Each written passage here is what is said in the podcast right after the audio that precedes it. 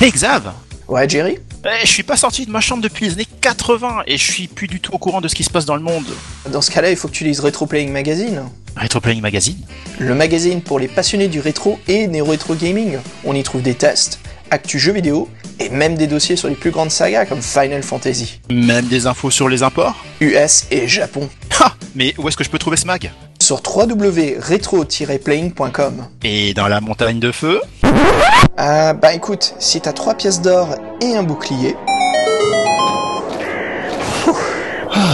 Ok, nous y voici Jerry, devant la forteresse du Grand Zagor. Ok Xav. Préparons-nous. T'as les dents de gobelin? Check. Armure enchantée? Check. Ok, sors ton bouclier de fer. Ok, je sors mon... Euh, attends, quoi? Mon bouclier est en bois? Euh, Tu m'as pas dit qu'il fallait qu'il soit en fer Ah ben, tu comptes faire comment contre le dragon? Euh, Attends, attends, attends, le, le- le quoi? Ah, c'est con ça, il se dirige vers toi Jerry. Oh bon sang, il fonce vers moi, merde! Il va me cracher dessus! Il y a mon bouclier qui brûle! Oh, je suis en feu, je suis en feu! Ah bah ça Jerry, si t'avais lu Retro Playing Mag, c'est sûr que t'aurais mieux assuré. Retro Playing Mag, le magazine des joueurs rétro et néo-rétro gamers.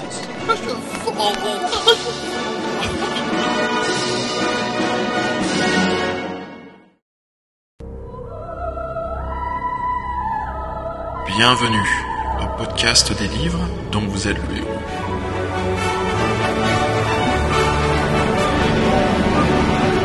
Épisode 7 La Horde des démons.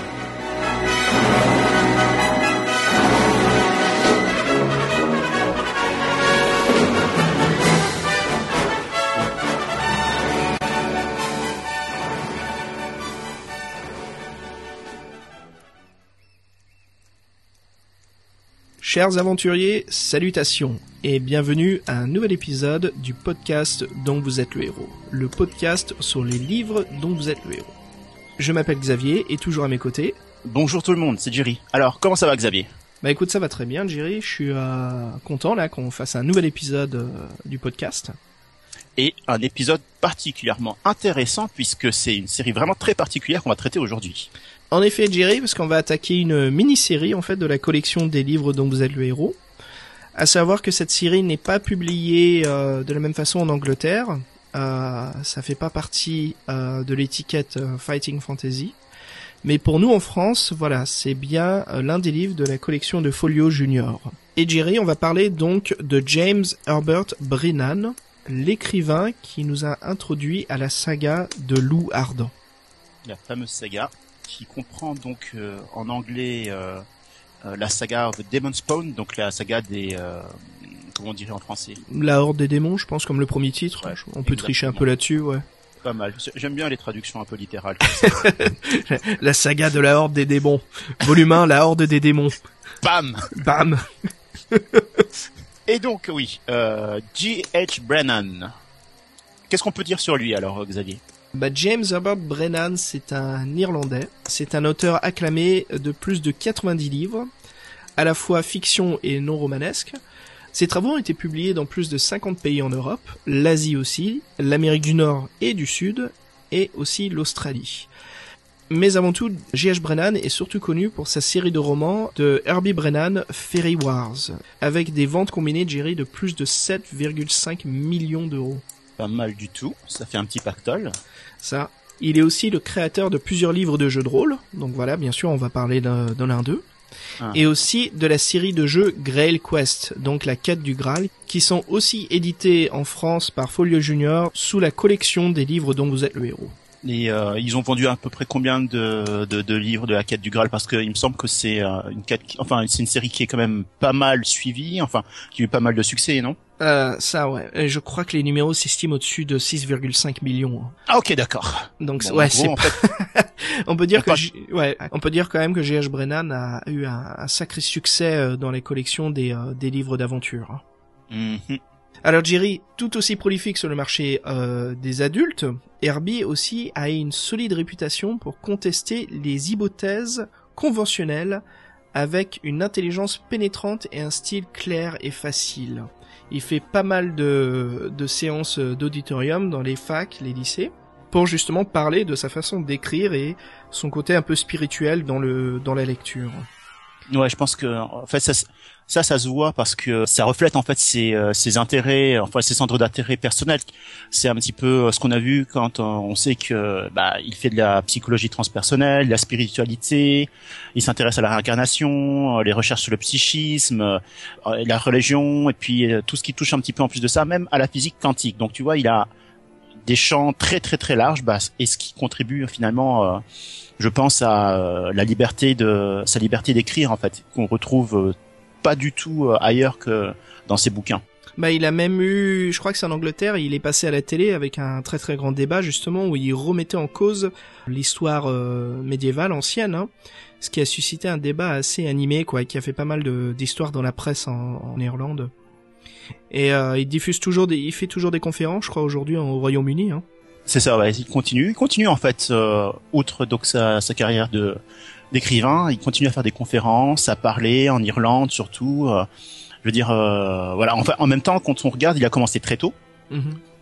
Il a commencé très tôt en fait. Quand tu regardes, journaliste à dès l'âge de 18 ans, rédacteur en, rédacteur en chef euh, dès l'âge de 24. Je crois qu'il est le plus jeune rédacteur en chef de l'histoire de, de, son pays natal, donc euh, l'Irlande. Ah quand même, ouais. Et donc du coup, dès, dès, dès ses premiers travaux, en fait, de, son début de carrière, ses premiers travaux, euh, ça concerne euh, l'hypnothérapie, le, le, conseil de la publicité, le marketing, enfin tout un tas de domaines extrêmement vastes, encore une fois. Euh, bah, son premier livre publié, ça fut sur les portes astrales, c'est ça hein Ouais, c'est ça. Et l'expérience euh, en fait hors du corps, hein, donc le out of body experience, voilà, comme on dit en anglais. Euh... Et ce livre-là, justement, est devenu un best-seller dans pas mal de pays. Hein. Oui, oui, c'est devenu même carrément une référence en fait, un classique dans dans dans tout ce qui a trait justement à ces expériences qu'on n'explique pas encore complètement, mais euh, qui touchent à la fois de la science et du euh, mm. et du, du j'allais dire pas du surnaturel, mais euh, euh, des, des, des, événements un petit peu inexpliqués encore pour le moment, quoi. C'est intéressant quand même de voir euh, un écrivain qui est aussi proche des croyances spirituelles, tu sais, du voyage du corps astral, Ouais. Les expériences extrasensorielles, voilà, c'est ça que je voulais dire. Ouais, bah voilà, exactement tout cela, et qui nous écrit donc, euh, tu sais, un livre de, de livre d'aventure, heroic fantasy. Donc je pense, euh, tu vois, c'est très intéressant qu'on compare à Steve Jackson et à Livingston. Ils ont ce côté plus axé en fait sur la passion du, du jeu de rôle. Tu sais, tout ce développement en fait de l'heroic fantasy, mais en tant que, que jeu et là, on a euh, donc un autre écrivain, euh, Brennan, qui est, mm, je, bon, je pense aussi que ça doit être un fan de, de, de jeux de rôle, mais on voit quand même que son axe d'écriture est basé plus en fait sur sa croyance du, euh, du spiritualisme et en fait de, de, toutes les choses un peu plus mystiques.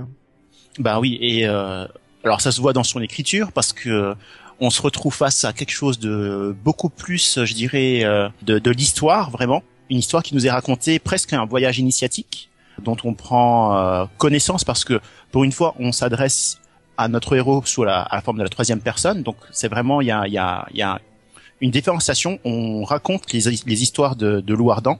Mhm. Et l'autre côté aussi, c'est les nombreuses épreuves en fait qui vont euh, nous être euh, soumises.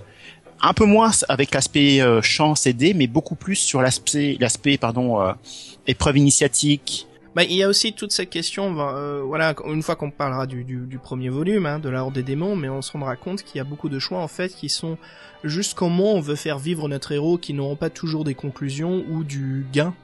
Euh, ça sera plus en fait comment on aura vécu cette aventure. Voilà, ça, on est, vraiment.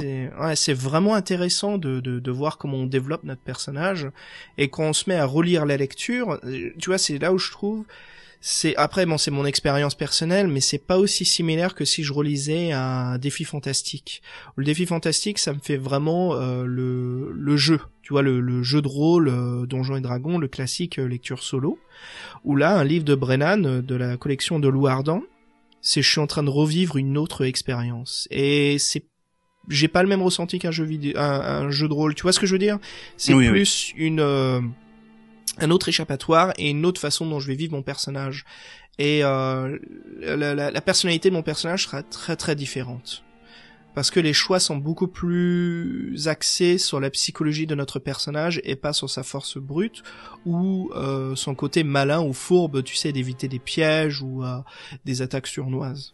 Euh, moi, je dirais en fait que ce qui m'a vraiment frappé, c'est cet aspect narratif. C'est vraiment beaucoup Ouais, plus axé ouais. sur la narration que sur les choix véritablement euh, de vie et de mort euh, que l'on retrouve dans, enfin, dans la manière dont ça, ça se construit en fait dans les autres livres euh, de la collection.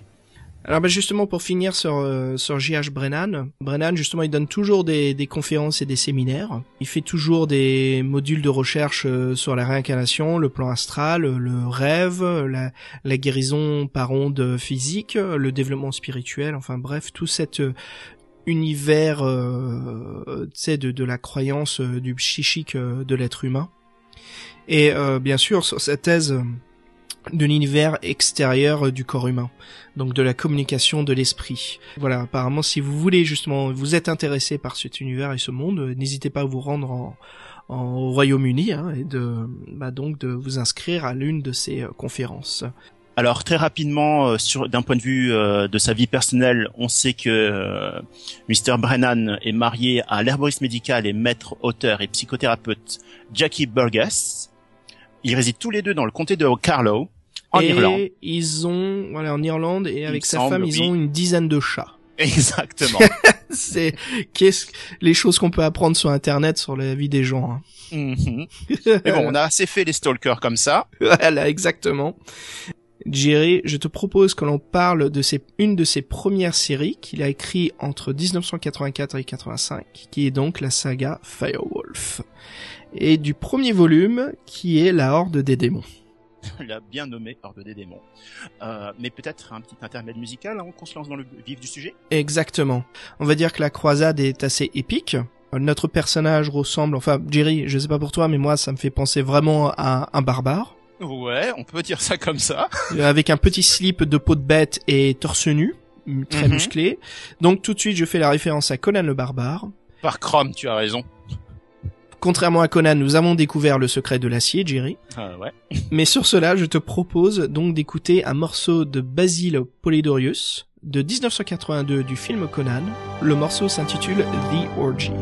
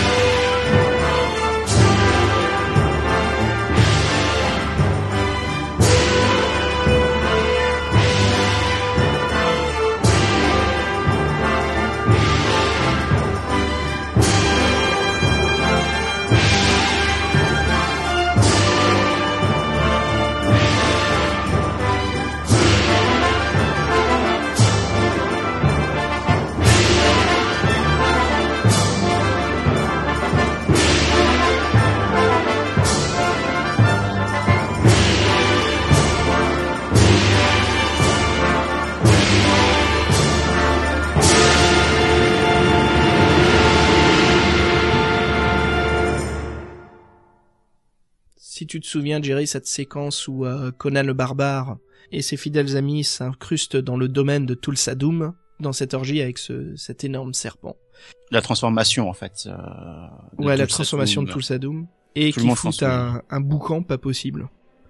Bah oui, parce que bon, je veux dire, euh, Party Crusher, je veux dire, voilà. hein.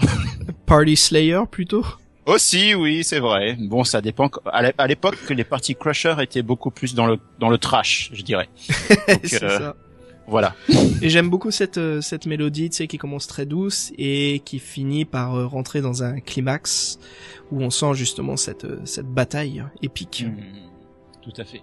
Qui cadre vraiment bien avec le- l'apogée en fait de de, de de de je dirais de ce bordel monstre qui crée en fait en, en s'invitant dans dans un moment qui était censé être euh, des plus langoureux. Mm, C'est ça. Allez, on fout du bordel là-dedans. et justement, en parlant de moments épiques, parce qu'on aime bien ce mot-là, hein, surtout pour l'heroic fantasy. Parlons un petit peu justement de, de l'écriture de ce livre d'aventure qui est quand même très très différent des autres publications. Bah déjà en fait, je dirais que la structure, rien que la structure euh, dont euh, les euh, les paragraphes sont construits tranche par rapport ah, tranche c'est c'est bien ça, ça va trancher ça. Parfait, Euh, très bon choix. euh, tranche véritablement avec ce qu'on a l'habitude de voir quoi. Tu vois de quoi je veux parler? Ah, justement, pour euh, expliquer à nos auditeurs, euh, il y a certains paragraphes qui font quand même deux ou trois pages. Voilà. Et rien que ça. Et c'est souvent beaucoup de pages de description où euh, on va pas forcément euh, pouvoir faire intervenir euh, notre héros, mis à part pour lui donner une direction ou une autre, mais vraiment pour nous poser une ambiance, la situation, où est-ce qu'il euh, et euh, comment il se retrouve là. Et euh, ces deux trois pa- ces deux trois pages peuvent euh, vraiment couvrir parfois euh, une action qui se passe en l'espace de, de quelques secondes et qui peuvent aussi durer sur plusieurs jours. Et ce qui est intéressant, c'est justement tout le, le côté des explications pour les règles du jeu sont en italique. Dès qu'on doit choisir une page, souvent, ou quand il y a une action d'avoir gagné un objet ou euh, d'avoir gagné des points, Et c'est d'ailleurs même l'un des moments où l'auteur euh, et le livre s'adressent directement aux joueurs. Mhm. Le reste du temps, on est à la troisième personne. On décrit ce qui se passe avec euh, Firewolf, avec Louardan, Mhm. et c'est lors de ces, de ces paragraphes en italique que on s'adresse aux joueurs en disant mais c'est vous qui, dé- qui déterminez telle ou telle chose qui va se passer avec. souvent on euh, nous dit qu'on détermine le destin de Louardan. Voilà. Alors justement, en parlant de, de- du personnage Lou Ardent, l'explication euh, de l'astérix entre Lou et Ardent, Jerry. Alors justement, Jerry, euh, que signifie l'astérix dans le nom euh, Loup solitaire? D'accord. Bah écoute, bonne question. Alors justement, bah, c'était là pour signaler qu'il s'agissait du personnage du joueur. Donc voilà, c'était vraiment pour nous amener beaucoup plus dans l'univers où nous allons incarner un peu le destin de Lou Ardent. Il s'agit pas vraiment de nous. Et là, tu vois, ça me revient, ça me fait penser à ce qu'on disait plus tôt sur J.H. Brennan. C'est un peu comme le voyage spirituel. Nous voyageons dans le corps de Lou Ardent. Tout à fait. Et nous présidons à cette destinée, mais nous ne sommes pas Louardan. On n'incarne pas le personnage. Voilà, c'est plus on est dans que- son corps et on choisit son destin. entre guillemets, en fait, c'est un petit peu comme euh, comme euh, si on était dans une voiture spirituelle. Louardan ça. euh, est aux commandes, il conduit, et nous, en fait, on est son passager et on regarde le paysage de, de ce qu'il est en train de vivre. On peut aussi l'inciter sur certaines décisions. Ah, bien sûr. Bah, il faut toujours écouter son passager de droite, c'est lui qui a la carte en général. Voilà, le copilote. Le copilote. C'est ça. on est le Intéressant. copilote de Louardan. Bon après le copilote quand même il a pas mal de, de, de choix sur Louardan. Hein. Quand on lui dit de dégainer son épée et de donner un coup, euh, Louardan il se pose pas de questions. C'est un peu comme si on était sa conscience. There's no time to explain. C'est ça. Voilà pour ceux qui connaissent ce même sur le web. Hein. On a parlé un petit peu justement de, de l'écriture du livre, euh, le personnage justement comment on le joue. Moi ce qui m'a vraiment intéressé c'est au fur et à mesure qu'on lit l'histoire, j'avais vraiment l'impression de lire un livre. Alors quand je dis ça, je veux dire en fait dans sa façon de procéder à, au paragraphe suivant. Euh, Il y a quelques paragraphes qui nous font rebrousser chemin Tout à fait. de retourner en arrière, mais souvent on réalise que plus on avance dans l'histoire et plus on avance dans un livre comme si on lisait euh, comme si on lisait un livre ordinaire et qu'on n'est pas en train de justement d'aller en avant, en arrière, euh, comme dans les livres dont vous êtes le héros, euh, surtout ceux de les défis fantastiques par exemple. Oui, oui. Là, la, la progression se fait de, de manière peut-être un peu plus linéaire. Cela vient sans doute aussi du fait que dans, la, dans on va dire dans les séries classiques, euh, les paragraphes peuvent être beaucoup plus courts et on décrit vraiment les actions, j'ai envie de dire, euh, au fur et à mesure de ce qui se passe, euh, d'instant en instant, alors que là, les paragraphes sont beaucoup plus imposants. Comme je le disais juste avant, on peut avoir la description de, de toute une de toute une semaine en fait qui se fait dans un paragraphe. Mhm. Ouais, je vois ce que tu veux dire. En fait, il n'y a pas ces moments classiques qu'on a dans les défis fantastiques, sortilèges, euh, Dragon d'or, enfin bref, dans les livres où on a ces petits paragraphes de 3-4 lignes, où on choisit d'aller à l'est, ok on va à ce paragraphe-là, d'aller à l'ouest, on va à ce paragraphe-là. Là on a plus ce côté où on choisit d'aller à l'est, euh, souvent ce qui arrive à la fin de 2-3 pages, et une fois qu'on choisit cette destination-là, on va relire quand même euh, pas mal de, de paragraphes, euh, des fois une page complète, avant de reprendre une autre décision. Voilà, c'est ça. Il y a une narration beaucoup plus épaisse. Hmm. Et euh, du coup, on a aussi plus épaisse, mais aussi euh, plus sur la durée, j'ai envie de dire. C'est euh, vraiment et là je parle de la durée dans le dans le temps de la vie de, de Loardan. Alors tu vois, ce qui est comme on est en train de parler, de raconter les différences avec les autres livres dont vous êtes le héros. Souvent, les livres dont vous êtes le héros, bon ça on le sait tous en tant que fan, la petite note c'est que il y a souvent 400 paragraphes. Voilà. Et quand on arrive au 400e, souvent c'est qu'on finit l'aventure. Bon, c'est vrai qu'il y en a certains qui ont 401, 420, la moyenne est quand même 400. Et pourtant, Jerry, combien y a-t-il de paragraphes dans Loup Ardent Enfin, dans la Horde des démons. Alors, il y en a un, toujours un grand paquet. Hein. On est toujours, euh, il y a quand même, euh, voilà, de, de, la matière. Mais là, on en est plus que entre guillemets à 183. 183 paragraphes. Donc la moitié de ce qu'on ce qu'on a l'habitude d'avoir pour ce type de, de, de, de, livre. Un peu moins que la moitié même. Hein. Un peu, un peu moins que la moitié même. Et puis Mais... euh, pour seulement 238 pages. C'est ça. Donc ça, ça, ça, peut sembler moins entre guillemets euh, au niveau euh, bah, de quantité, et pourtant c'est beaucoup plus verbeux. Mais ça fait aussi euh, le, le, la, la, le charme et la distinction avec les autres bouquins. C'est une autre façon de lire, c'est une autre façon de, de plonger dans l'aventure, tout aussi intéressante. Hein. Pour cette saga vraiment de, de, de la Horde démons, hein, de, de la saga La Croisade de, de Louardan. C'est intéressant comment l'aventure se développe. Et euh, ce qui est intéressant, tu vois, je vais comparer une autre saga de quatre livres euh, qu'on aime beaucoup, Jiri, c'est les sorcelleries. Alors, ce n'est pas une critique, hein, c'est plus une analyse euh, des deux personnages que l'on incarne. Dans Sorcellerie, on incarne ce sorcier. Comment expliquer la différence où on est plus le copilote de, de Louardan euh, mais dans Sorcellerie, on vit pas toute une vie, tu vois ce que je veux dire? On sent quand même que c'est un voyage de quelques semaines ou quelques mois. Voilà, c'est sur une durée très très courte voilà. entre le moment où on quitte notre euh, notre contrée et on arrive. Euh, bah, je pense à, que dans Sorcellerie, on peut, finale, on peut calculer le nombre de jours. Hein. Tout à fait. Mm. Pendant que dans Louardan, c'est là où se pose le piège. C'est des fois on part en voyage ou on fait de la marche à pied et le livre nous dit des fois pendant quelques jours. On se dit ouf, la vache. Ok. Mm. Donc notre aventurier est quand même en train de vivre une une sacrée épopée, quoi. Tout à fait. Je pense qu'on peut qu'on peut chiffrer facilement en fait le premier livre des sorcelleries à quelques jours de voyage. Moi je dirais, euh... je risque de me tromper, je dirais une semaine peut-être. Une semaine, c'est ça, une semaine. Le une semaine d'horreur. Le... une, une, semaine. semaine de... ouais. Le deuxième tome dans la ville de Carré, ça se passe dans quelques jours, vraiment. Euh... Et la traversée du troisième livre, là, ça prend, euh, je crois que c'est un nombre déterminé parce que on est dans une course poursuite et donc on a un temps limité de de base. Tu te rends compte quand même le séjour du, du de l'apprenti sorcier quand même dans sorcellerie, l'enfer qu'il est oui. en train de vivre. Enfin, a... l'enfer que nous avons vécu.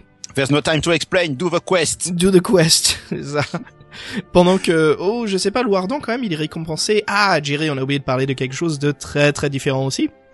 Les illustrations. Que, mm, oui, les illustrations euh, qui jouent sur un énorme contraste. Et ça, c'est le côté artistique de Geoff Taylor. Donc il nous fait vraiment ces images qui installent tout de suite l'ambiance. Comme d'habitude, chaque artiste va avoir son côté euh, de transmettre euh, l'influence euh, par le détail artistique. Mais là, ce qui est intéressant donc, c'est que que Geoff Taylor va nous jouer en fait énormément sur ce contraste très fort des, des du, du noir et ce qui pour moi évoque vraiment euh, cet état rêveur il y a un autre aspect aussi, euh, juste avant pour reprendre cette partie euh, qui est quand même très importante sur l'aspect rêveur, onirique euh, des illustrations. je crois que c'est l'une des seules séries dont je me souvienne où euh, le héros est dépicté dans les euh, dans les images. On Mhm. voit Lou Ardent en jeu, on le voit se battre, on le voit euh, vivre euh, et tout et tout. Alors et c'est là aussi ça marque la- l'aspect euh, troisième personne, l'aspect copilote, c'est-à-dire que là où dans la, la plupart des livres dont vous êtes le héros, on aura une vue subjective de, de ce qu'incarne, de ce que voit en fait euh, notre incarnation. Les illustrations sont souvent démontrées comme ça, ouais. Euh, Voilà. surtout dans Sorcery, la- par exemple, la main dans le piège. Voilà, exactement. C'est vraiment euh, à la première personne euh, comme un FPS. Mhm. Alors que là, on est vraiment en troisième, à la troisième personne, c'est-à-dire on voit le personnage vivre, on, on- on sait à quoi il ressemble. Du coup, euh, c'est plus difficile de, de s'identifier à lui dans le sens où on ne fait pas appel à notre imaginaire pour euh, pour l'imaginer à son apparence physique. Mais par contre, du coup, ça lui donne une épaisseur plus importante dans le sens où, euh, voilà, on sait que c'est un barbare, on sait qu'il manie une grande épée, on connaît sa couleur de cheveux, tous ces petits détails qui ne sont pas forcément euh, euh, instaurés quand on incarne euh, les, les héros des autres aventures, des autres types d'aventures. Hmm. Et donc pour revenir sur l'aspect onirique, moi, il y a, voilà, en fait, effectivement, on sent, j'ai envie de dire, c'est presque des illustrations New Age qu'on, à, l'on a droit dans intéressant. cette, euh, Hmm. dans, dans cette série. Euh, J'ai, par exemple, euh, ça ressemble un petit peu à ce qu'on aurait dans des triptyques euh, avec la, la case bien démarquée, les grands contrastes en fait de plage de noir euh, Mhm. sur euh, sur sur le fond blanc, euh, qui euh, qui du coup en fait euh, non content de poser l'ambiance rendent vraiment en fait j'ai Bah, j'ai- qui démarque, euh, beaucoup, euh, démarque très fortement l'événement. Euh, Voilà. Comme si c'était une dernière pensée d'un rêve. On se souvient un petit peu de ces dessins à chaque fois. Moi, il y en a un que je me souviens toujours, on le postera sur notre euh, page web. C'est, Jerry, tu, tu vas t'en souvenir tout de suite, c'est quand on fait le tour de la très grande forteresse, juste avant qu'on découvre l'épée. Et on a Lou euh, Ardent qui est en train de marcher, et on voit que les étoiles brillent dans le ciel, euh, qu'il y a un, un marais assez large autour de cette forteresse. Et voilà qu'il erre dans la nuit en essayant de trouver une entrée. Avec les arches etc oui Mhm. Euh, euh, Mais même le visage des personnages, tu sais, quand on rencontre le vieil ermite, euh, son visage est à moitié contrasté. Donc il y a toujours ce côté où les illustrations jouent beaucoup sur notre imagination, qui nous demande justement à nous de faire le reste de l'interprétation.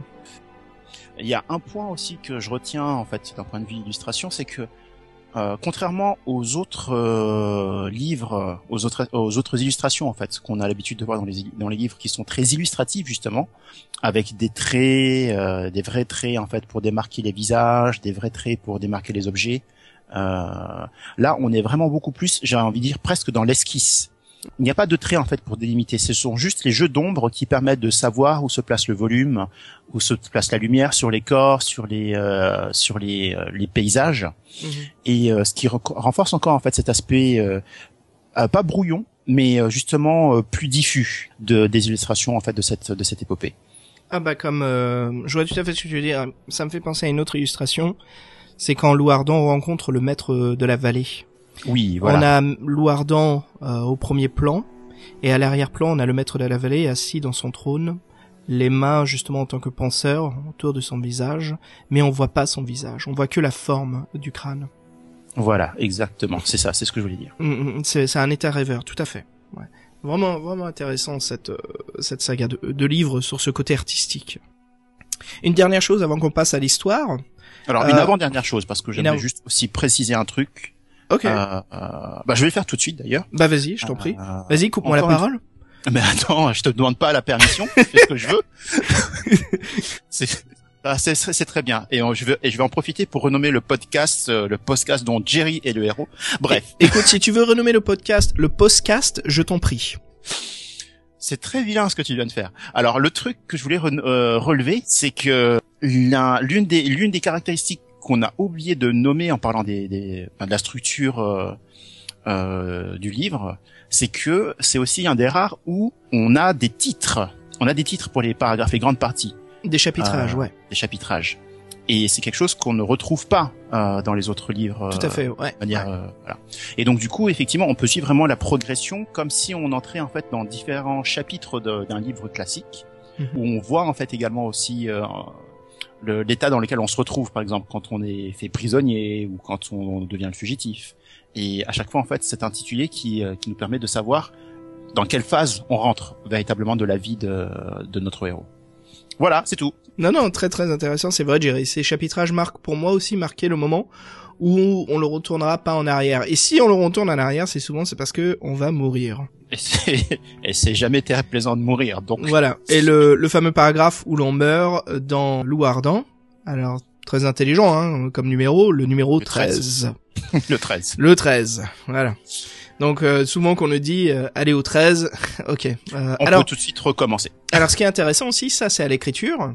Euh, un avant-dernier point aussi. Je rajoute, je rajoute un petit dernier point. Euh, Ah, ce qui est bah, intéressant, Jerry, c'est, t'as remarqué comme moi, c'est qu'on nous dit jamais aller au 13. Ce qui se passe souvent, c'est qu'on se rend à un paragraphe bis qui va nous ramener au 13. C'est ça. Et ça, c'est une très bonne façon d'éviter de tricher dans le livre. Et oui, parce que comme ça, en fait, on ne sait pas qu'on va mourir. On nous amène vers un paragraphe qui nous dit qu'ensuite, maintenant qu'on a perdu la page précédente, on va mourir. voilà, exactement. voilà. C'est, la- le- on va dire, c'est le, c'est le, la petite antichambre, le petit vestibule avant la, la, la salle du condamné. Et, et quand on se rend compte de ce type d'écriture, je que c'est, on se dit, ah, ok, c'est smart, mais je vous déteste. Eh oui. Justement, le dernier point de Jerry. Le dernier, et puis on arrête après. Hein. Tout à fait. Mais bon, il y a tellement de choses à dire hein, sur l'écriture de J.H. Brennan. Mais bon, ce dernier point, justement, voilà, Brennan nous introduit des séquences, des choix en fait, où l'on peut donc euh, copuler. Tu veux dire Avec- séduire? Euh, non, je vais carrément dire copuler. copuler, je vais même carrément dire baiser avec euh, différentes femmes dans l'aventure. Alors quand j'étais jeune, quand j'ai lu ça, je vais pas dire que ça me choquait, mais ça me surprenait en fait pour un livre dont vous êtes le héros. Quand je lis par exemple les justiciers de l'univers, euh, Retour à la montagne de feu, et après d'un coup je lis la horde des démons. Ah ok, cool, d'accord, chouette. Bon bien sûr les séquences euh, sont pas écrites comme si on lisait une horreur de Fifty Shades of Grey, mais euh, bon voilà, on nous raconte quand même d'une façon. Ah, euh, tu, tu sais qu'on vient de perdre euh, 50% de notre, euh, de notre- Non, revenez, revenez, je suis désolé, j'ai pas fait exprès, merde. Euh, en effet, c'est vraiment pas le livre à citer sur un podcast. euh, sur. Enfin, c'était juste pour exemple de, de- des saloperies que j'imagine que l'on peut lire dans euh, Fifty Shades et euh, Voilà, c'est- le- le- les- descriptions sont pas forcément euh, trop lubriques, c'est ça. mais on comprend ce qui se passe. Et Tout on à fait. comprend que voilà. Bah, il y a des moments où on nous décrit justement qu'ils se prennent dans les bras, mais il n'y a pas de phrases euh, pornographiques. Voilà. Tout écrit d'une façon très euh, très intime, bien bien ficelée dans C'est l'aventure. bien amené, comme on dit par chez nous. C'est bien amené. C'est clair qu'on j'allais faire un jeu de mots pourri, je vais l'éviter. Très bien. Alors moi, je voulais juste dire que ça me rappelle euh, les phases d'interaction que j'appellerais de séduction euh, dans le jeu euh, The Witcher aussi qui a lui aussi été euh, donc euh, Mhm. à, à l'origine euh, un livre et où le héros est euh, doué d'un charisme surnaturel qui lui permet de séduire de nombreuses femmes au cours de ses aventures, chose qui lui permet d'ailleurs de s'en sortir à plus d'une reprise, un peu comme on va dire un James Bond des temps médiévals. c'est ça. Et, euh, et donc là aussi en fait, euh, bah, les, les séquences ne sont pas n'apportent enfin n'apportent pas forcément grand chose de plus au du jeu. bonbon pour les yeux. Voilà, c'est c'est du eye candy for du candy for VR. Ouais, bon, j'ai essayé de faire la traduction, hein. Mais des bonbons pour les yeux. Du c'est- ça bonbon marche pour les yeux. Voilà. Du eye candy, que- comme, comme on dit en, anglais. ouais ouais ouais. ouais. Mais, bon, voilà, et, et euh, c'est introduit et c'est assez intéressant. Et ça me fait penser, tu vois, encore une fois, c'est vrai que j'ai tendance à comparer Lou Ardent à Conan le Barbare. Mais euh, dans le premier film de Conan le Barbare, de 82, on voit justement une séquence, tu te souviens, où Conan trouve cette vieille hotte avec une sorcière à l'intérieur Hmm. et commence à copuler avec elle. Et puis justement, la sorcière commence à se transformer, à le rejeter. Il y a tout ce côté un peu maudit. eh oui. Et on retrouve une séquence comme ça dans le livre. Et on en parlera un peu plus tard. Et euh, voilà, si vous n'avez pas encore fait l'aventure et que vous voulez justement la, la- la découvrir euh, sans vraiment savoir comment réussir certaines obstacles, euh, enfin certaines tâches, voilà, on vous prévient à l'avance. On va maintenant parler du livre et c'est sûr et certain qu'il y aura pas mal de, de spoilers. Avant de passer à la suite, Oui. un petit peu un petit intermède musical peut-être? Exactement. Bah écoute, vu qu'on est un peu dans un livre, moi, qui me fait penser euh, au septième art, hein, beaucoup plus au, au cinéma, Ouais. je te propose d'écouter un morceau composé par James Horner pour le film Cruel de 1983, et le morceau s'intitule Jerry. The Quest for the Glaive. On se retrouve juste après. À tout de suite.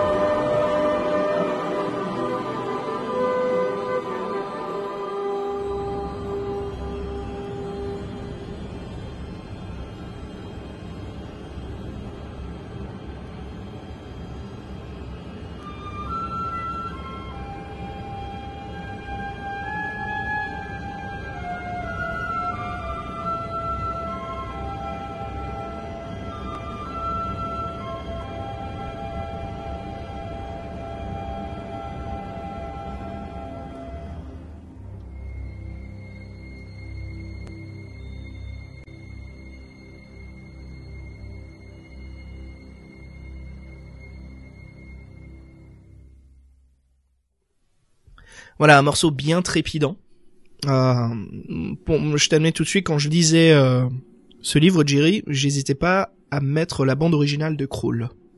Ah d'accord, ok, pas mal effectivement. Euh, moi j'avoue que je suis resté sur le classique euh, Conan. Euh...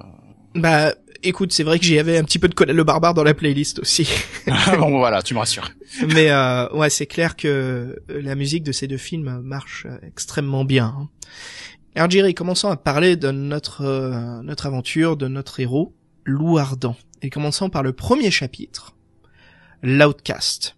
Eh bien ça c'est le chapitre où on découvre en fait euh, notre héros, on découvre dans quel, euh, j'ai envie de dire dans quelle mouise il se trouve euh, à l'origine parce que comme beaucoup- ses origines, bien sûr. Voilà. et ses origines, on comprend donc que c'est, euh, bah, j'ai envie de dire, euh, bah, un, ce que beaucoup considéraient comme un sauvageon des plaines. Il vit euh, dans des terres vraiment très peu hospitalières, mais ça lui rend du coup, euh, ça le rend extrêmement euh, résistant à tout type de climat, de, de vicissitudes. euh, bref, Une il a description de l'Homo sapiens. hein. Oui, oui, bien Mhm. sûr, mais euh,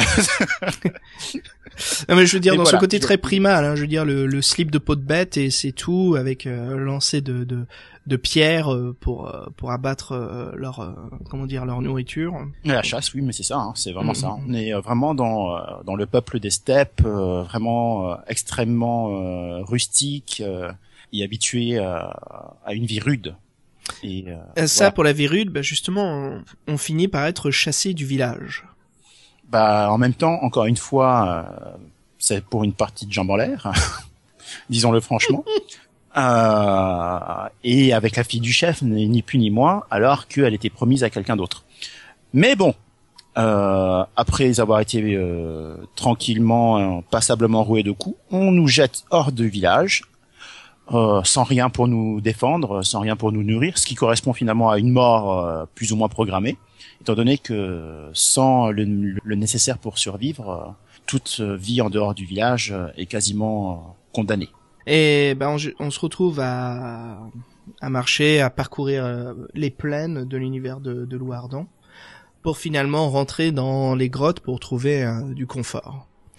Et Jerry, on finit par se perdre dans ces grottes. Bah oui, blessé, meurtri, affamé, euh, voilà, on on n'emmène vraiment pas long feu. Heureusement, on tombe sur une rencontre. euh, j'ai envie de j'ai envie de dire, euh, le destin nous met euh, un vieil ermite sur notre chemin. Un peu le mentor en fait. hein. Exactement, qui deviendra le mentor euh, de, de Louardan. J'ai envie de dire, euh, de manière euh, globale, il nous entraîne, il nous, nous, enfin déjà il nous sauve. Bah c'est l'initiative, hein, l'initiation en fait euh, Voilà. du maître et de l'élève. Alors ce qui est intéressant, c'est qu'on peut perdre ce combat, bien sûr continuer, mais on peut aussi le gagner. Oui, Alors il y a un système un- d'XP dans Louardan. oui, à exact. chaque fois voilà que l'on réussit un combat ou une épreuve assez spécifique, on gagne un point de skill. Et ce point de skill, voilà, s'ajoute à notre total euh, après pour euh, comparer les scores de jet de dés. Et euh, ainsi donc réussir les, les défis suivants avec plus de chances de réussite. Donc voilà, une fois que, que l'on gagne ou que l'on perd ce, ce combat de bâton, euh, le vieil ermite nous donne en fait notre premier euh, but hein, dans, dans la vie de Louardan, sa première mission, qui est donc de sauver la fille du vieux ermite. Car euh, il l'a vu dans ses rêves, après s'être retiré pendant des années en fait des affaires du monde, après avoir euh, vécu évidemment une vie d'aventurier comme ce que ce qui est promis à Louardan euh, s'il accepte cette mission, il a des petits dons de prémonition, enfin petits, euh, suffisamment balèzes pour avoir su que Louardan arriverait un jour, et du coup, voilà, il a encore une fois en fait retour sur l'aspect mystique. Très vite, en fait, très vite, on est exposé à cet aspect mystique de l'aventure, et euh, la prémonition de ce vieil ermite est que donc Louardan va sauver sa fille, prisonnière euh, du. euh, Elle a été prise par, euh, je crois que c'est des vendeurs d'esclaves. Hein. Ouais, c'est ça. Je pense que c'est ça. Voilà. Et justement, on se retrouve euh, dans le chapitre 2, par la suite, qui s'appelle donc l'esclave, où euh, Louardan se réveille dans une skiff et se retrouve enchaîné. Et ça, c'est un truc assez intéressant parce que on n'a pas l'habitude de retrouver euh, les héros que l'on incarne dans des positions euh, de faiblesse. euh, Non, en effet, ouais. Bon, mis à part quand on se prend de manière punitive euh, une erreur euh, qui nous retombe sur la gueule, là, c'est, j'ai envie de dire en fait, c'est un petit peu le, le, le déroulement logique de et l'enchaînement en fait narratif normal. On se retrouve prisonnier et enchaîné. Mais évidemment, c'est pas grave parce que ça fait progresser l'histoire. Bah, dans cette skiff, c'est là où on voit justement euh, qu'il y a euh, une femme qui est en train de se faire attaquer par un homme, mais on voit bien qu'elle va se faire violer. Bah, on a le choix de tourner la tête, ou on peut s'interposer et essayer de protéger cette jeune fille. Alors Jerry, je sais pas ce que t'as fait, toi Bah, j'ai protégé la jeune fille, évidemment. De même. Hein. Et c'est là où sa mère nous remercie et nous offre un objet magique, la fameuse pierre de vie. Hmm, très importante pièce, mhm. euh, très pratique en tout cas. J'ai quand même hésité en fait finalement en me disant bon voilà je suis en mauvaise posture. Euh, c'est l'air de le les genres de choses qui, euh, qui arrivent à maintes et maintes reprises. Euh, Lou Ardent, euh, on le précise bien, est affamé, mhm. affaibli. Euh, Est-ce qu'il va réussir à survivre à, à la bastonnade qui va s'en suivre inévitablement? Mhm. Heureusement, c'est le cas. Mais on aurait pu en douter en lisant justement le, la description du paragraphe qui qui nous fait vraiment douter de notre capacité à pouvoir encaisser. Et puis après ça, en fait, la fille s'offre à nous. C'est une façon effectivement d'être redevable. Bon, fort bien, moi je vais euh, accepter tout de suite. Hein. je, je, ne suis même pas sûr qu'on puisse refuser. Je, je, je me souviens oh, plus. Je, suis, je sais plus. On n'a même pas calculé s'il y avait un choix ou pas. Oui, je crois qu'on a en fait tout le monde a tout le monde accepte directement. Euh. J'imagine bien la scène en, en, mode ah bel étranger, tu m'as défendu, veux-tu? Oui oui oui oui oui oui oui. Euh, S'il y avait un choix en tout cas, c'est qu'on a vraiment pas fait attention, on allait tout de suite à ce qui nous intéressait. Alors en fait, euh, qu'est-ce qui se passe dans l'aventure? Par la suite, donc euh, quelques jours s'écoulent. On finit par descendre du bateau, commence à parcourir une route euh, avec une caravane à travers des vallées. Et c'est là où on nous décrit en fait que Louardan est en train de préparer un plan d'attaque en falsifiant sa condition, en jouant le malade, l'affaibli. Car bien évidemment, le but n'est pas de se faire vendre comme esclave, mhm. mais de s'échapper. Exact. Il ourdit sa stratégie, récupère ses forces tout en faisant toujours l'affaibli, de mhm. manière à ce que les gardes relâchent leur vigilance. Là, du point de vue stratégique, euh, pour le terrain, euh, le chemin devient de plus en plus étroit, et c'est là où on peut choisir d'activer le plan d'évasion de Louardan. Donc le fameux garde qui est nommé Bage qui a voulu justement violer la fille, vient observer notre condition. Et à ce moment-là, où Bage s'approche de nous, encore une fois, on peut lui en mettre plein la gueule. On peut faire en sorte que Lou Ardent l'attrape par la gorge et commence à se battre avec lui. Et une fois qu'on l'a défoncé, on peut s'enfuir.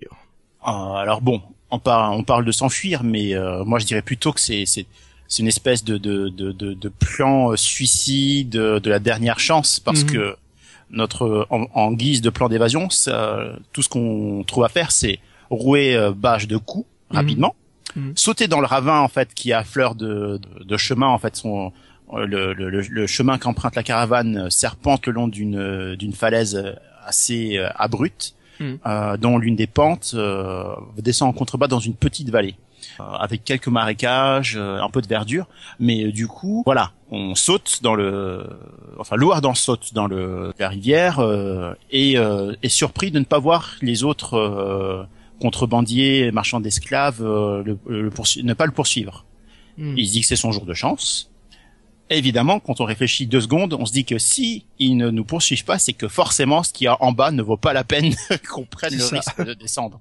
Mais voilà, on est jeune, on est fougueux, on se rend pas toujours compte de ça et euh, on le découvre bien assez vite. Euh, il y avait une raison pour laquelle les contrebandiers ne nous ont pas poursuivis. Mm, mm. Et là, après, on rentre dans le troisième chapitre, le fugitif. C'est bien amené, hein. Mm, tout à fait. Alors justement, on nous décrit euh, Louardan qui marche à travers les marécages. Oui, oui, tout à fait. Et là, si tu te souviens, voilà, le, gros lézard. Et on trouve seulement un bâton pour se défendre. Franchement, je décide de m'enfuir, moi. Je vais pas me battre contre un énorme lézard euh, avec un petit bâton. Ah là là, franchement, je, pensais que t'étais un peu plus téméraire que ça. moi, par contre, je me suis enfui également. Mais moi, on sait que je ne suis pas téméraire. bah là, on se retrouve justement à bord d'une rivière et on décide, on décide de se construire un radeau. Oui, ah, exact. Mais tu sais que j'ai quand même essayé de l'affronter à un moment le lézard. Ah, ah oui, et alors ça donnait quoi? Bah en fait, je me suis rendu compte que c'était un lézard magique qui euh, qui, te fait aller au paragraphe 286 et le paragraphe 286 te dit d'aller au paragraphe 13 Non. Non non non, on peut le vaincre, on peut le vaincre. C'est juste que en fait, c'est un comment dirais-je? C'est c'est un c'est un, c'est un lézard télépathe. il te fait croire qu'il est énorme alors qu'en fait c'est un tout petit truc ridicule. Ah. Mais il a encore d'autres pouvoirs qui font que bon, il lui reste quand même très très difficile à battre. Mhm. Mais euh, pour ce qu'on en retire, je crois qu'on gagne une espèce de grosse euh, pierre précieuse en le Oh. battant, mais euh, c'était quand même très très très très très très Intéressant. difficile. Et euh, je pense que j'aurais dû m'enfuir en fait. Non, c'est pas mal, c'est pas mal ça. Sympa dans l'aventure. Bah écoute, pendant ce temps-là, toi t'es en train de te battre contre un mini lézard. La honte. Je me suis construit un radeau et j'ai commencé à voyager le long du fleuve. C'est assez sympa parce qu'on nous décrit donc Louardan qui s'endort et qui se réveille en plein milieu de la nuit et qui se retrouve au milieu du lac et qu'il approche une énorme forteresse. Et abandonné.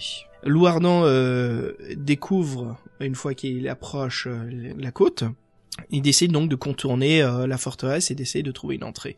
Et comme je disais plus tôt, c'est là où on a cette fameuse illustration assez prenante, je trouve, pour ce moment où euh, Louardan vient de se réveiller au milieu d'un lac. Tu vois, il y a ce côté un peu magique, un peu rêveur.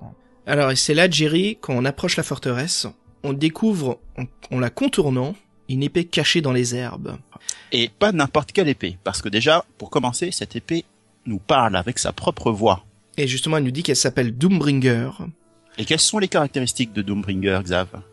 Alors justement, elle nous dit qu'elle sera seulement à nous si on accepte sa condition. Alors c'est une condition euh, de jeu en fait assez intéressante qui se mêle bien au scénario, qui en fait qu'à chaque coup porté, elle absorbe de la vie. Effectivement, elle absorbe de la vie et la vie de son adversaire. D'ailleurs, il faut le préciser, elle absorbe la vie de, l'adversaire de Louardan, mais en échange, euh, elle en puise un petit peu sur celle de sur la force vitale de Louardan également. Donc, tant que l'on arrive à toucher son adversaire, c'est tout bénef. Mais par contre, si on a le malheur de louper son, son coup, on, se retrouve dans un résultat négatif. Voilà, l'épée a besoin de sang et donc elle absorbera euh, la vie de de au lieu de celle de son ennemi comme elle n'a pas réussi à le toucher. C'est ça. Euh, notons également que d'un point de vue narratif, euh, Doombringer devient un de nos compagnons euh, les plus inséparables. Bah, en fait, on rentre un petit peu dans le l'histoire des épées maléfiques, hein, comme on peut lire dans pas mal de, de romans heroic fantasy, même dans des jeux vidéo maintenant. hein. Depuis, Ouais, ouais, un, depuis un moment même. Hein. Je veux dire, pour prendre des exemples, on a Elric de Mélimborné avec euh, la saga des épées. Hein. Mhm. On peut parler aussi, de, je pense, aux jeux vidéo très classiques, l'univers de World of Warcraft. On a le chevalier euh, Arthas. Arthas, Arthas. Bah moi ça date de depuis Warcraft 3 et l'épée s'appelait Frostmourne. Et voilà, et quand on pense à Elric, euh, Elric de Mélimborné, les deux épées sont Stormbringer, Jerry et Sa jumelle Moonblade. et donc euh, aussi dans l'univers de la bande dessinée avec euh, la saga des Chroniques de la Lune Noire, on retrouve l'un des compagnons du personnage principal, Wismerhill, donc un de ses compagnons qui s'appelle Piloufas, qui a aussi euh, deux épées magiques, Nefer et Befer.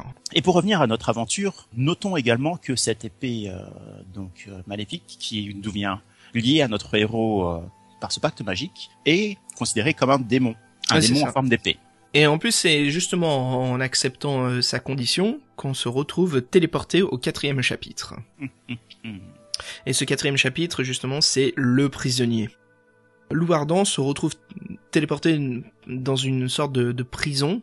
Alors on se dit, c'est sûr et certain que c'est à cause de l'épée maléfique. On pense que c'est un piège, mais on comprend bien en fait qu'on est téléporté à l'intérieur de la forteresse. Et c'est là, Jerry, où on voit ces trois leviers sur le mur. Je déteste ces, ces- ces séquences avec des leviers. Ah bah en fait il faut trouver une combinaison, euh, il faut avoir quelques échecs pour comprendre justement quel est le code des leviers. Mhm. Euh, par contre ce qui est intéressant c'est si on tire un certain levier, il y a une trappe secrète qui s'ouvre au-dessus de nous. Euh, je sais pas si tu l'as eu celle-ci. Ah non, pas, euh, je l'ai pas eu. Je, je, Ok. je oui. euh, Ah, c'est sympa en fait, donc il y a, y a un sort de secret dans cette euh, dans cette euh, cette énigme. Alors si on grimpe, euh, on trouve un passage secret caché à l'intérieur de, de cette trappe qui s'ouvre donc, et on se retrouve dans une salle sombre en fait face à son doppelganger. non. Ouais, voilà. Donc j'ai réussi à gagner le, com- le combat. Ça te donne donc un, un point de skill. Les points de skill, comme on avait dit un peu plus tôt, c'est euh, les XP dans ce jeu, Mhm. qui améliorent nos compétences. Voilà, donc Jerry, en fait, je continue à tester les leviers. Je trouve une autre combinaison, et c'est là où il y a une trappe qui apparaît devant moi.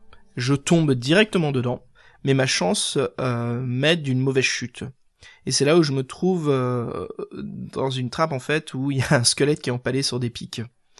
Ah, charmant. Alors voilà, j'ai pu éviter de justesse euh, euh, tout cela. Par contre, ce qui est assez intéressant, j'ai trouvé un parchemin avec un code qui se retrouve à être un, un sort de code qui ressemble beaucoup à celle de la salle où il y a des leviers. Alors ce qu'on n'a pas dit, c'est un peu plus tôt, il y a ces trois leviers, il y a un énorme code écrit sur le mur.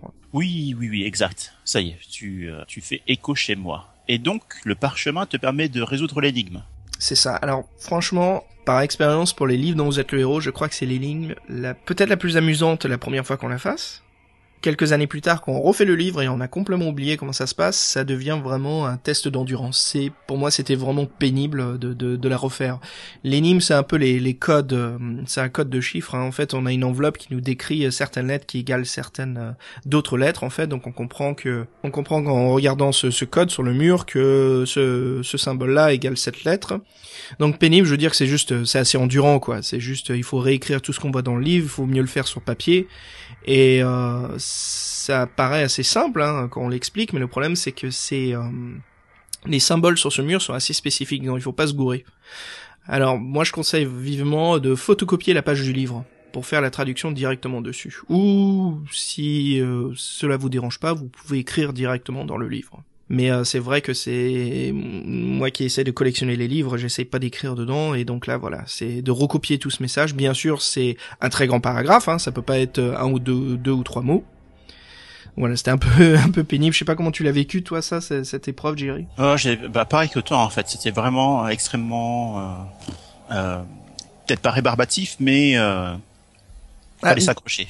Ouais, disons que je comprends en fait. Si on est plongé dans l'univers, l'ambiance, euh, c'est ce que j'ai eu la première fois que j'ai eu cette euh, cette expérience de de l'eau ardent. Je veux dire ah c'est cool, ok, d'accord, il faut que je déchiffre. Il y a vraiment ce côté de surprise. Mais une fois qu'on sait en fait que ça nous explique le code, oh, tu vois, c'est merde. Ouais. putain, Il faut que je me Ouais, ouais, retrouve. Je me souviens plus ce que c'est. Je, sais plus ce que j'ai fait du papier moi. Enfin bref, voilà. Mais c'est c'est ça reste quand même une idée assez sympa. C'est euh, assez cool quand même ce- cette histoire de code de déchiffrer sur le mur. Euh, et donc voilà, une fois qu'on arrive à, à trouver euh, la combinaison, on décrit le code, on, on applique la combinaison et on trouve donc un accès qui nous permet donc de continuer à nous promener dans la forteresse. Et c'est là où on arrive donc au cinquième chapitre qui est le maître de la vallée. Alors Jerry, assez Un sympa, ouais. C'est un chapitre vraiment plein de révélations. Bah en fait ouais, c'est un peu le, le chapitre expositoire à l'aventure. Hmm. Tu nous fais l'honneur de nous expliquer un peu quelle est l'histoire et le destin de Louardan, Jerry? Eh bien, il se trouve que Louardan, comme on le sait, euh, est donc un barbare, un barbare des plaines, mais il a été recueilli. C'est ce qu'on apprend au tout début euh, de l'aventure. Il a été recueilli par une des tribus, élevé comme un des leurs, mais il n'est pas l'un des leurs. Justement, euh, ce passage dans, la forteresse, après ces pièges, nous va nous apprendre quelle est sa véritable origine, c'est-à-dire, plus exactement, qu'il est euh, le fils et donc, euh, on apprend que Louardan est le dernier descendant d'une lignée du, royaume du Candor, et il est le fils du seigneur des lieux, Xandine du Candor, lui-même en fait euh, aux prises avec une autre lignée régnante du, du Candor, qui sont les Arcanes. Les Arcanes et les Xandines se livrent donc une, guerre que je qualifierais de, de fratricide, parce qu'ils font partie de, la même maison.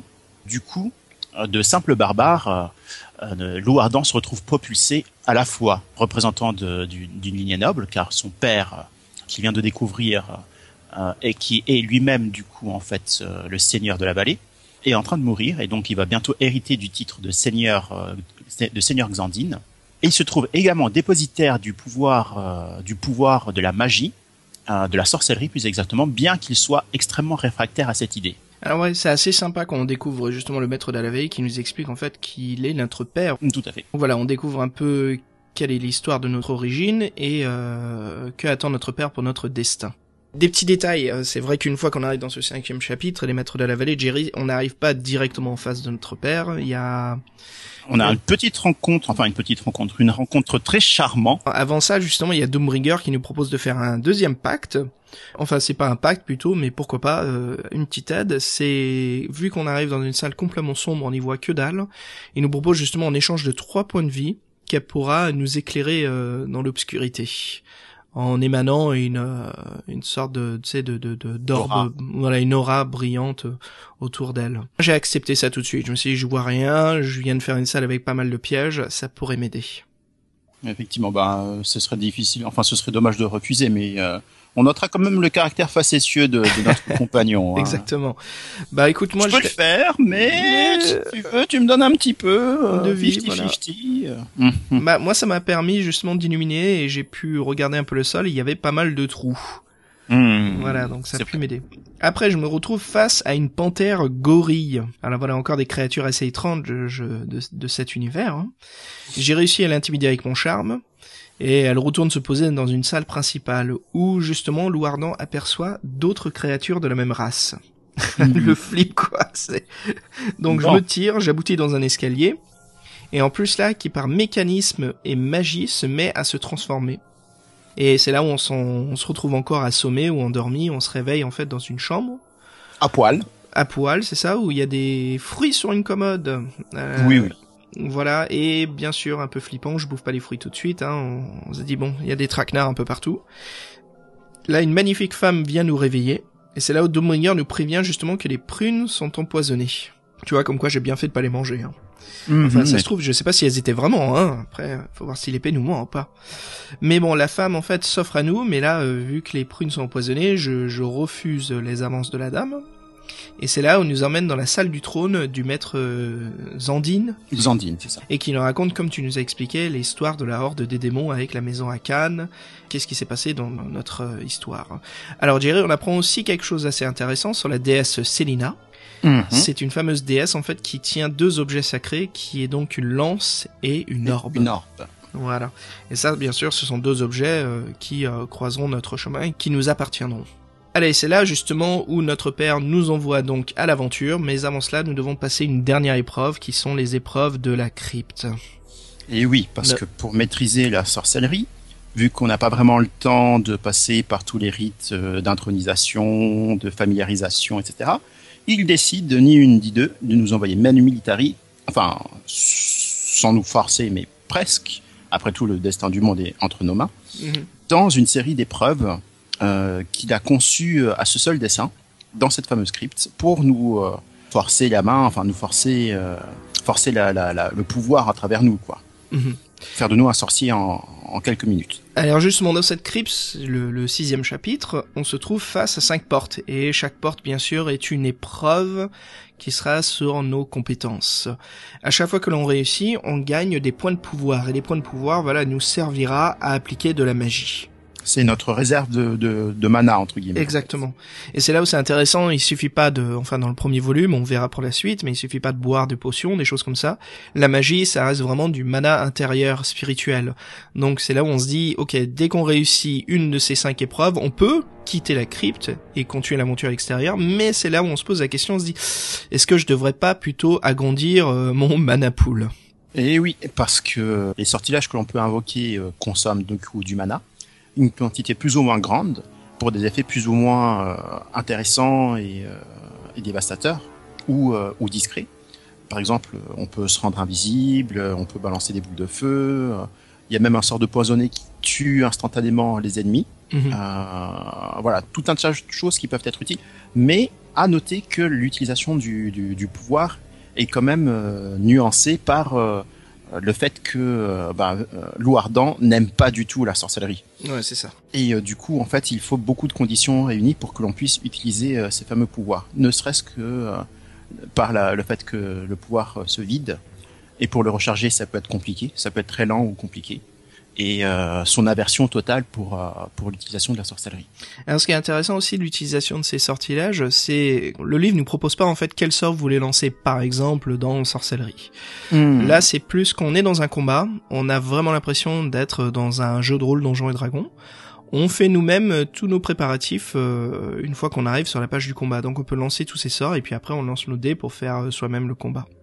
Donc il y a ce côté un peu euh, libre, libératoire de, de faire quel sort l'on veut si on le veut pendant ce combat-là. Le livre nous dit pas qu'on n'a pas le droit ou quel sort voulez-vous lancer avant de vous appliquer, euh, enfin, à la tâche ou euh, plutôt au combat. Tout à fait. Alors Jerry, ces cinq portes. Commençons par la première porte qui est donc une épreuve de force. Alors la première porte nous emmène dans un couloir ou plutôt une pièce, euh, pas très très grande, au dépourvu de meubles, de toute euh, fioriture, de tout objet, à l'exception euh, d'une unique pièce d'or qui, qui est posée en son centre. Alors évidemment, Louardan euh, se précipite pour la saisir, et là, comme c'est un piège, évidemment, le plafond s'effondre. Alors, on manque d'être écrasé, donc par pur réflexe, euh, on se jette à terre. Et euh, avec soulagement, on se rend compte que le, plafond, euh, la chute du plafond s'arrête à moins d'un mètre au-dessus de nos têtes. Mais euh, entre-temps, on s'aperçoit également que des barreaux de fer sont venus pour barrer en fait le, les issues. Et pour se sortir de cette de cette nasse, il ne nous reste plus qu'à faire un jet de force pour pouvoir tordre les barreaux. Si on réussit, tant mieux, on peut s'en sortir. Et sinon, on revient évidemment vers le fameux chapitre 13. Donc vraiment l'épreuve de force toute simple. Voilà. Alors la deuxième porte, Jerry, c'est euh, justement la chance. On arrive dans une salle où se trouve une table en pierre et au milieu se trouve un dé en cristal. Et c'est un dé à six faces et c'est là où on doit lancer le dé et voir ce qui nous arrive. Alors euh, j'ai eu assez de chance puisque j'ai eu le numéro 6 qui est donc euh, le, le passage, euh, enfin le passage s'ouvre et je peux sortir dans la salle en gagnant donc mes 20 points de pouvoir. Mais je pense que si j'aurais roulé un autre numéro, je sais pas ce qui serait passé, mais euh, je pense que même si j'aurais roulé un 1, connaissant les jeux de rôle, ça s'appelle un critique, Et oui, un échec critique. je pense que je serais mort tout de suite, immédiatement. Exactement. Je pense qu'il t'aurait même pas fait passer par la case 13, il t'aurait tout de suite renvoyé au début du livre. Boum, voilà, tout de suite, c'est bon, on cherche pas. Euh, alors la troisième porte gérée qui est une épreuve de rapidité. Je sais pas si t'as pu la faire celle-ci. Oh, je me suis... euh, Oui, je- non, non, non, pas celle-ci. C'est, euh, j'ai fait une autre porte. Ah bah là, écoute, euh, je vais évoquer un jeu vidéo, on en a déjà parlé plusieurs fois, hein, mais c'est Dark Souls. Il fait penser donc à la forteresse de Seine. On arrive devant en fait une petite passerelle euh, qu'on on doit traverser, et c'est là donc où, euh, en système de, de pendule, se trouvent deux grosses lames qui euh, donc passent de gauche à droite. Ah oui, exact, ça y est, je m'en souviens. Voilà, donc il faut passer à travers et il faut juste faire un, voilà un, un test de rapidité pour voir si on arrive à franchir ou si Ou on se si fait trancher en deux ou si on tombe dans le vide. Normal.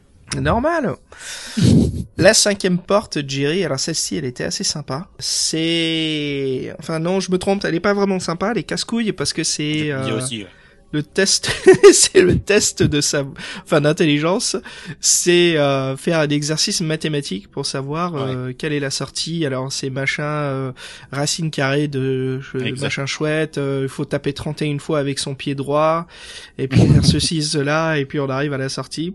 Là, vous, vous, vous dansez trois fois sur vous-même, sur une Alors je t'admets. en- enrobé dans du, don, dans du jambon. Ouais, bref, la porte casse-couille, quoi. Je t'admets qu'écoute, moi, mon premier run, j'ai pas fait toutes les portes. J'en ai fait que trois, et après, je me suis barré parce que, euh, si je sais pas ce qui m'attend, j'ai pas envie de mourir. Donc, j'ai pas eu le max de points, mais bon, euh, 60 points, c'est déjà pas mal. Et puis bon, je compte plus sur ma force brute en tant que barbare. Je l'ai joué vraiment à la Conan. Mhm, mhm. Je dis bon, j'ai- j'imagine que la magie, ça me viendra en aide contre les, euh, les Hellspawn, hein, les, les, euh, les princes démons. Mais sinon, ça ira. Mais bon, la cinquième porte et la dernière porte, Jerry, voilà celle-ci qui est plutôt sympa. C'est un test de charme. D'accord. Est-ce que tu l'as fait celle-ci? Bah non, moi en fait j'ai fait justement j'ai fait euh, quatre portes je crois. Mhm. J'ai fait le test d'intelligence et euh, ensuite j'ai- trouvé ça casse-couille et je suis parti. en fait j'ai j'ai loupé le meilleur, c'est ce que tu es en train de me dire quoi. J'imagine Lou, Lou Ardent qui sort de la, la porte et qui est là, bon, ça me casse les couilles, allez, je me tire. Non mais attends, mais je te, juste pour dire, pour remettre les choses dans le contexte, on est en train de te dire qu'on va t'apprendre la, la magie, les arcanes.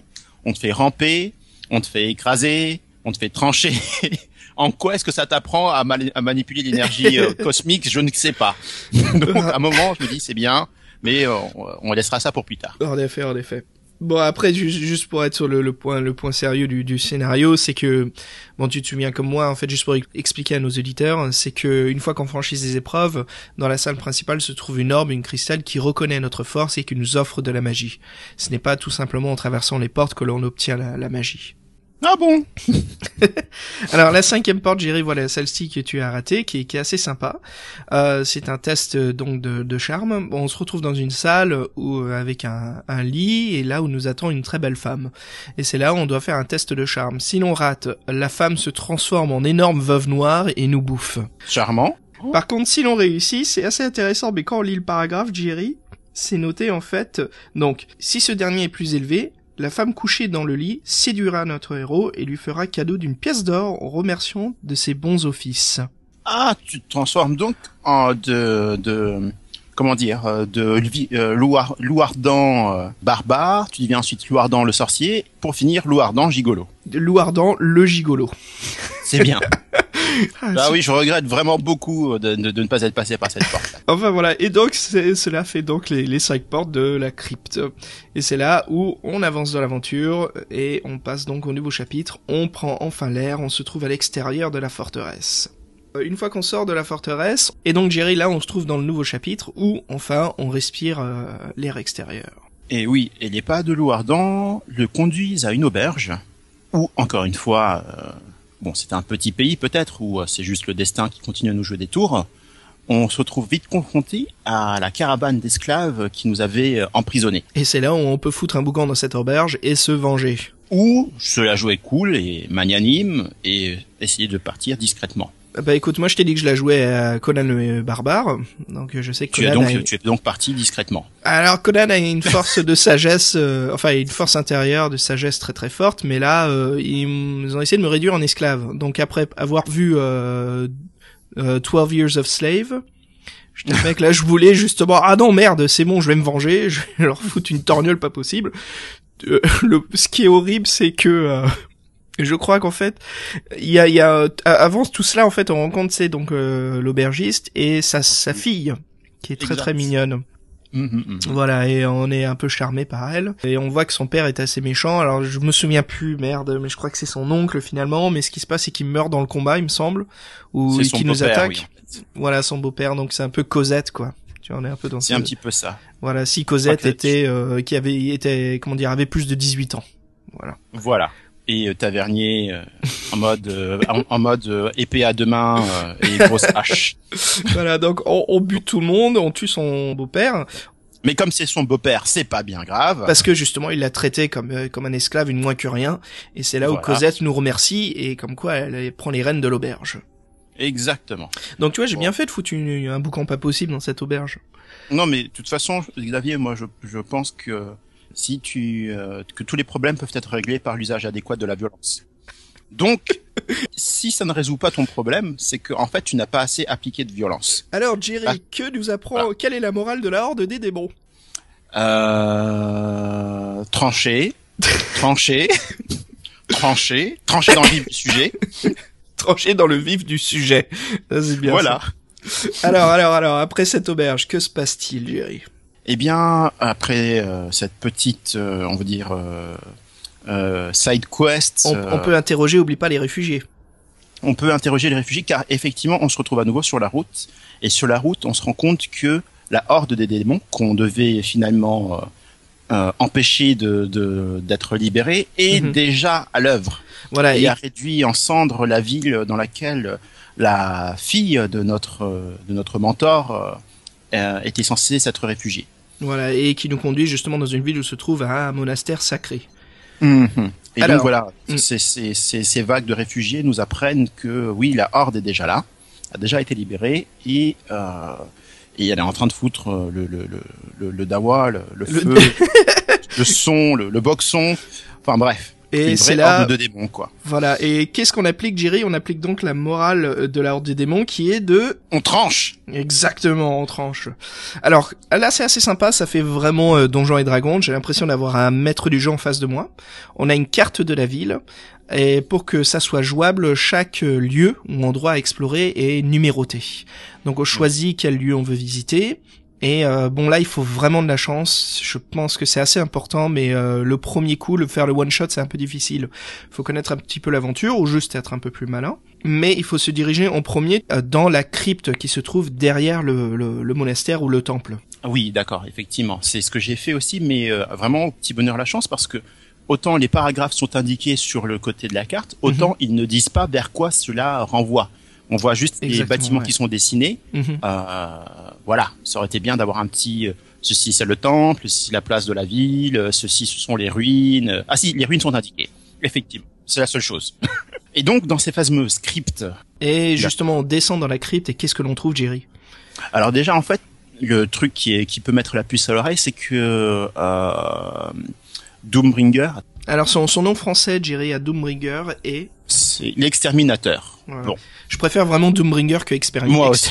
Extermi- Exterminator. Un petit, un petit, ch- un petit charme, un petit peu, voilà, un peu plus. euh, alors Bah. qu'Exterminator, ça fait un peu bégon, tu sais, euh, pchit pchit, anti-cafard.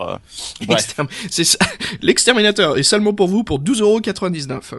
Exactement. Et un peu de votre puissance vitale. Ben, ça, ce serait plutôt Doombringer est à vous pour seulement 50% de votre vie. Elle peut aussi faire lampe de Porsche. Bref. Oh bon dieu. Pour, pour euh, 3 points de vie, ce qui serait réellement, quoi, euh, quelques années Oui, bah oui, bah c'est- pas, c'est c'est peu, peu fort donné quand même pour avoir une lampe de torche qui s'allume à volonté. Sinon, on peut passer à Carrefour vite fait. Hein. Ouais, mais euh, mais peut-être que les lampes de Carrefour. Bon, bref. allez, allez, on continue. Donc, Donc, la crypte, temple, que la se trouve dans la crypte.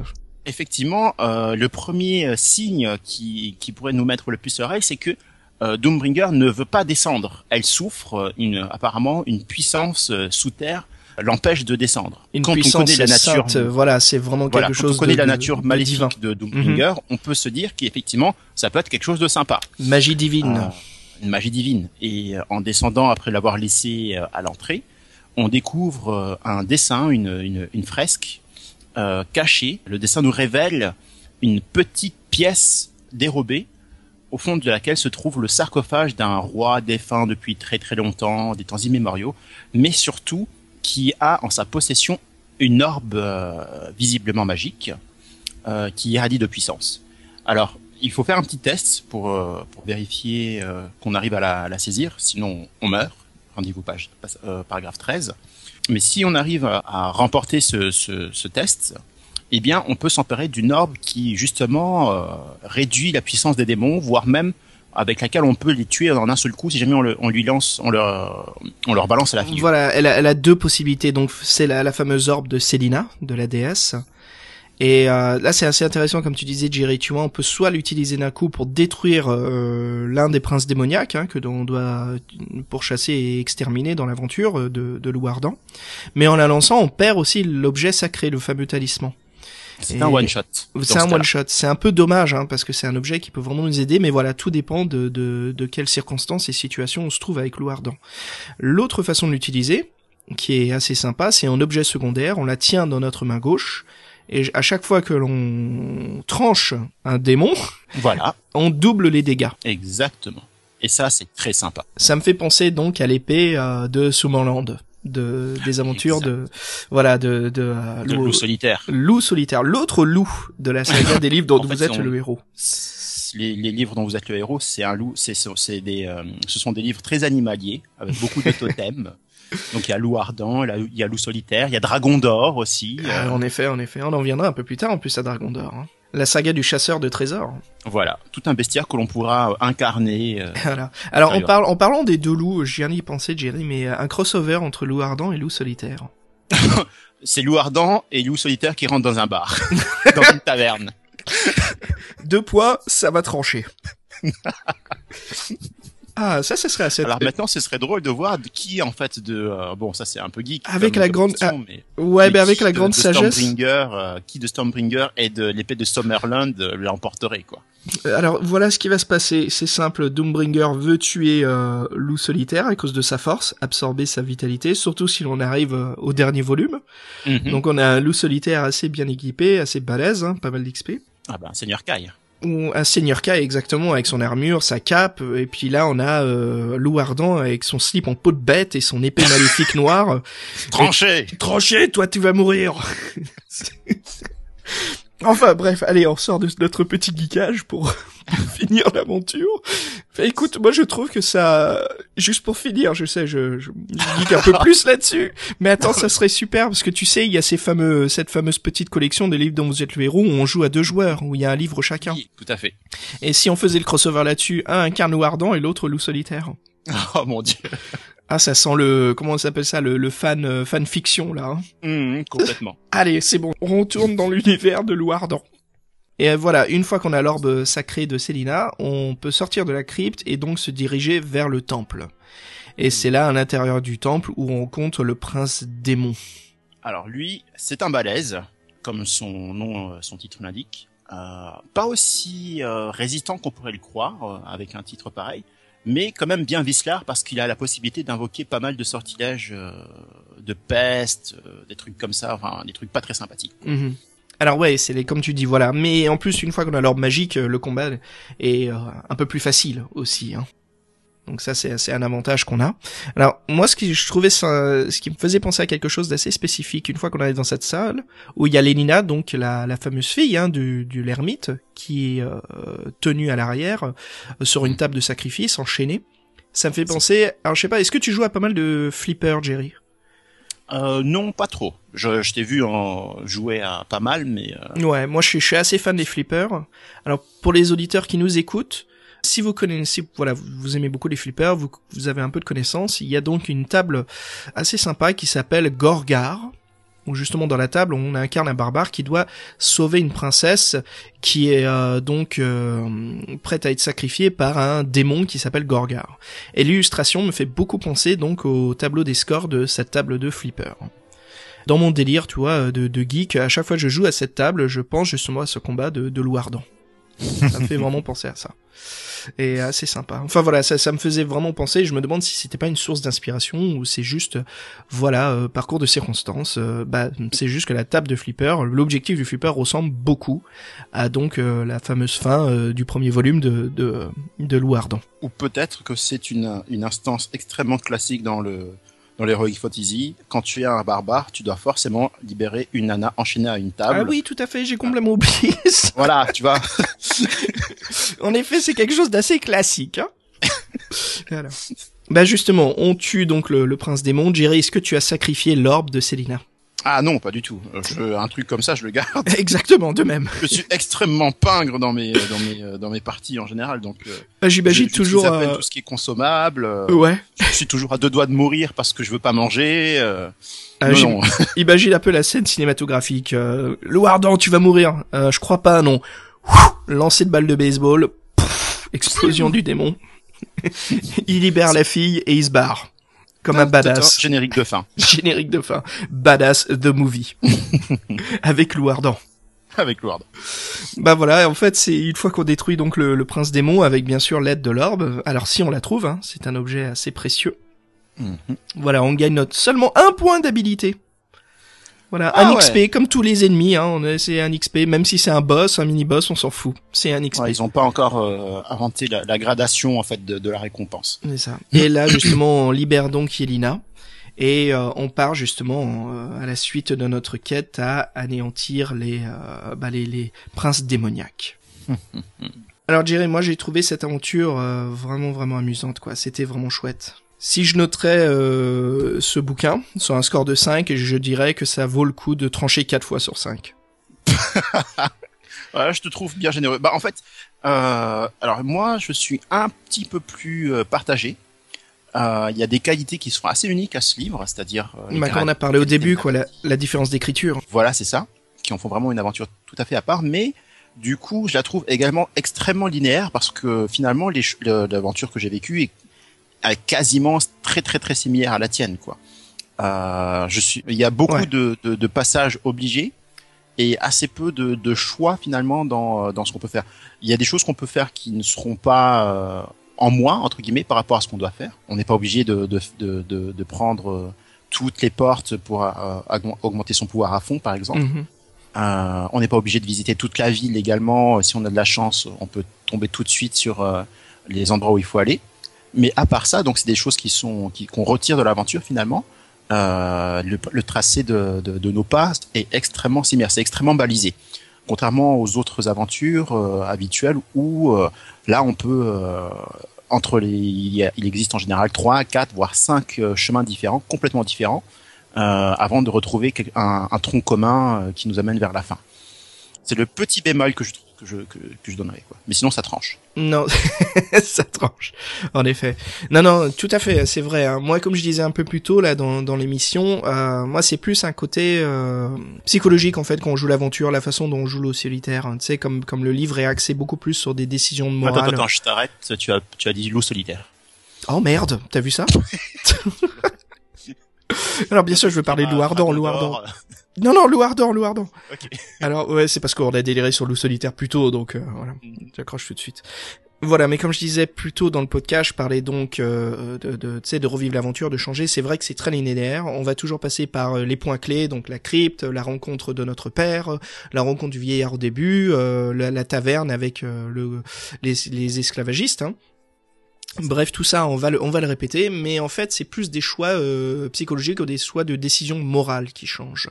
Contrairement, euh, alors je dis pas en général, mais contrairement à d'autres euh, livres, surtout les livres des défis fantastiques, où c'est plus, il y a des décisions morales. Hein, je dis pas, je dis pas non, hein, mais psychologiques et morales, mais il y a beaucoup plus de décisions en fait de cheminement ou euh, d'énigmes tu vois, de, de, de, de Oui, comment oui. franchir certains passages.